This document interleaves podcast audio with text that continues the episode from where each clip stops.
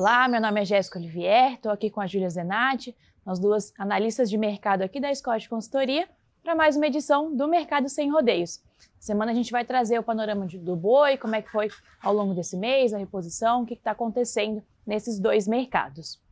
Bom, começando pela reposição, é, na comparação mensal, a gente fazendo a média aí de todas as variações é, das categorias que nós monitoramos aqui na Scott Consultoria, a variação deu zero, então o mercado de reposição está bem estável. travado, segue estável.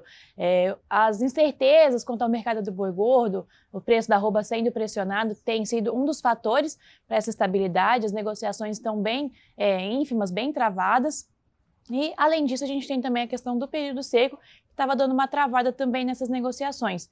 Agora, com a volta das chuvas, né, a gente espera que esses negócios deem uma, uma andada.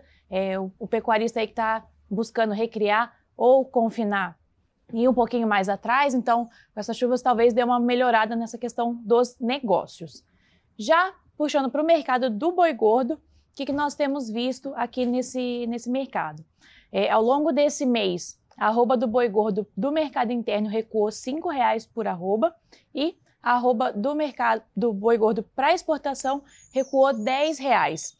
Esse ágio que existia entre o mercado do, entre o boi gordo de mercado interno e o boi gordo para mercado externo tem se estreitado e em algumas indústrias frigoríficas é, a gente já vê que sumiu esse ágio. Já. É, então, com a, a, saída dos animais de confinamento, esse ágio deu uma estreitada e, além disso, a gente tem também a questão da China, a Júlia vai comentar um pouquinho mais à frente, é, tem pressionado um pouquinho os preços, então isso também tem levado a esse recuo maior no, na arroba do boi para mercado externo.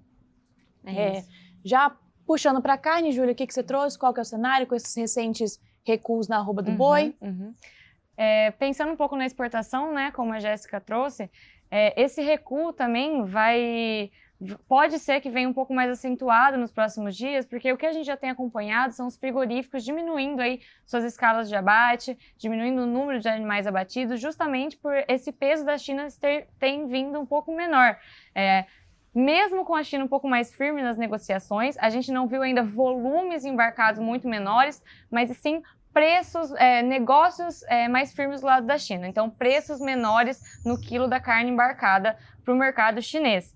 É, mesmo nesse, nesse cenário, a gente segue com outubro em ótimos patamares nas exportações. Ainda na terceira semana de outubro, a gente chegou aí a 173, é, é, 143 mil é, toneladas embarcadas.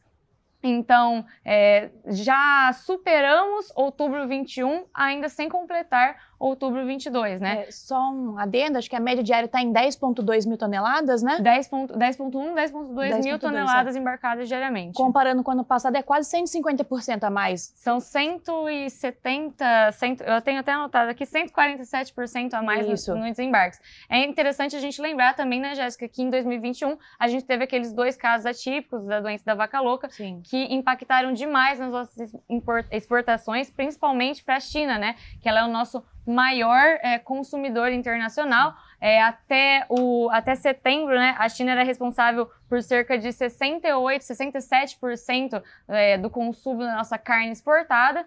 Então, sem dúvidas, ela é um país de peso. E Sim. essa posição com o yuan, a moeda chinesa, desvalorizada, pode vir a ser uma preocupação é, em relação a esse menor volume, esse preço pago um pouco menor. E é, como tudo está atrelado, né, o boi gordo em queda, é, esse mercado chinês um pouquinho mais enfraquecido aí, a gente vê esse reflexo na carne, né? Então, tanto no atacado quanto no varejo, a gente tem visto quedas é, não tão é, expressivas. expressivas como no boi, né? Muita gente se pergunta, ah, por que no varejo, por que no supermercado a carne não está caindo como o boi está caindo? Tem muito a ver com uma relação da busca do varejo por margens, como a gente tem pontuado aí nas nossas últimas análises, mas ela vem caindo um pouquinho sim principalmente no atacado. A gente fechou nessa segunda-feira e vimos aí um atacado desossar, é, um atacado com osso caindo dianteiro em 3,8%. Foi uma queda bem acentuada comparado aí à queda que a gente tem semana a semana.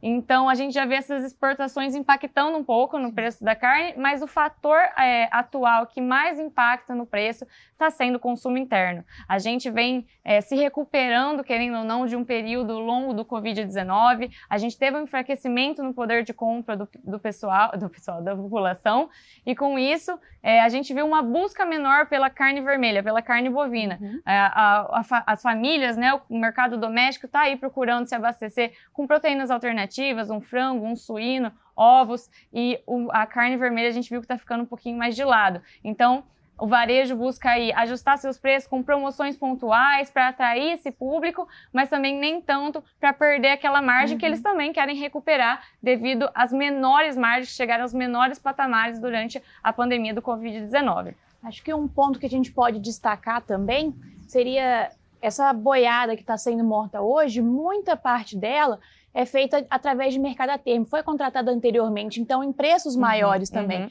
Então, mesmo que a gente queira que o preço caia, né, acho que o preço da carne vai cair, tem que lembrar que uma parte desses animais, dessa carne produzida atualmente, foi paga mais caro. Sim. Então, a gente pode ver alguns recursos pontuais, lógico, porque uhum. o animal que está sendo morto agora, está sendo comprado agora, está sendo mais baixo, Sim. mas tem também toda essa questão do animal a termo que teve um custo maior. Então, tem esse ponto que deve ser levado em consideração. E pensando aí nessas nas nossas expectativas para esse finalzinho de ano, né, para essa última quinzena também, mesmo com toda é, a expectativa de bom consumo que o final de ano traz para gente, né, as festividades, é, os salários, 13 terceiro, tem também a questão de Emprego auxílios, empregos temporários. Então, mesmo com tudo isso, que com certeza vai sim dar um saltinho, dar um empurrãozinho ali no consumo doméstico, é, não vai ser algo como a gente viu nos anos anteriores, uhum. vai ser um consumo um pouco mais retraído. Então, a gente, como a Jéssica bem pontuou, vai continuar vendo um boi andando de lado, o mercado lateralizado e provavelmente o mercado de carne vai acompanhar. Eu não aposto tanto em altas é, muito grandes para o final do ano.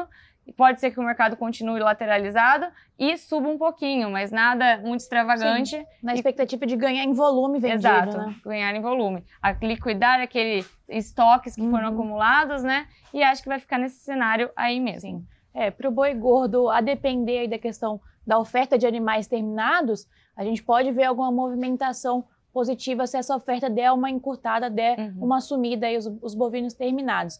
Ainda mais que a gente tem o final aí do confinamento, né, o final da oferta de bovinos de confinamento e um gap aí até a entrada dos animais provenientes de terminação a pasto. Então pode ser que ali naquele momento ali, finzinho de dezembro até é, começo de dezembro, finzinho de dezembro, pode ser que tenha uma movimentação positiva, mas não deve ser é, muito expressiva, muito deve ser uma coisa mais pontual praça a praça, uma coisa que deve ser acompanhada. Bom, eu acho que era isso que tínhamos para trazer hoje. Aproveitando que a Jéssica trouxe é. sobre confinamento, ela tem um recadinho para vocês sobre o Confina Brasil. É, um lembrete para vocês. Ontem nós é, divulgamos mais uma produção audiovisual, o vídeo ou amanhã. É só dar uma olhadinha nas nossas redes sociais, Instagram, arroba Scott Consultoria, ou no nosso site www.scottconsultoria.com.br, ou até lá no nosso YouTube, arroba Scott Consultoria. É, bom, acho que é isso, Por né? Hoje é só, Por hoje pessoal. é só. Muito, Muito obrigada, obrigada a todos.